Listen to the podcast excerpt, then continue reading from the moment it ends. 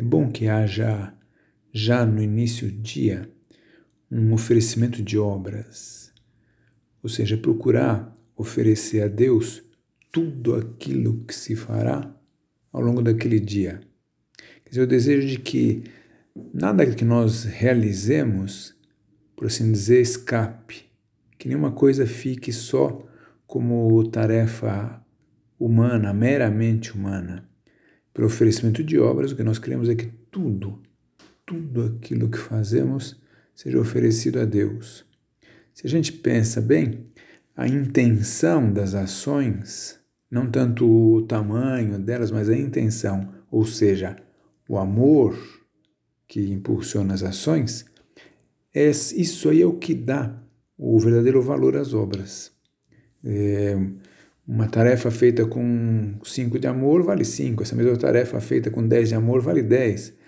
O oferecimento de obras faz isso, faz com que fique mais purificado, que a, relação, a razão de ser das nossas ações seja o amor. Daí a ideia de oferecer logo no começo do dia, para que nenhuma coisa que façamos conscientemente ao longo do dia seja perdido.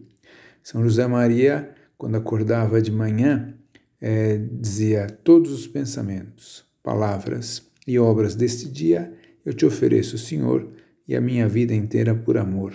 Fazia isso se persignando. Todos os pensamentos, fazia a cruz sobre a testa, palavras, fazia a cruz sobre os lábios, e obras, fazia a cruz sobre o peito. Deste dia eu te ofereço, Senhor, e a minha vida inteira por amor. Essa, essa cruz grande que vai da testa até o, o, o peito e os dois braços. Então, esse era o oferecimento que ele fazia. Mas não precisa ser um oferecimento com uma oração é, já preparada assim. Pode ser perfeitamente uma oração espontânea, se pôr de manhã e ao acordar, e com a, com a lucidez que se pode ter nesse momento, por diante de Deus o que faremos, as tarefas que teremos, o que encararemos naquele dia e que, que tudo seja para Deus, para alegrá-lo, para seguindo a vontade de Deus em cada uma das nossas tarefas. Isso, né? Tarefas e alegrias e dores e o descanso, tudo, tudo oferecemos a Deus.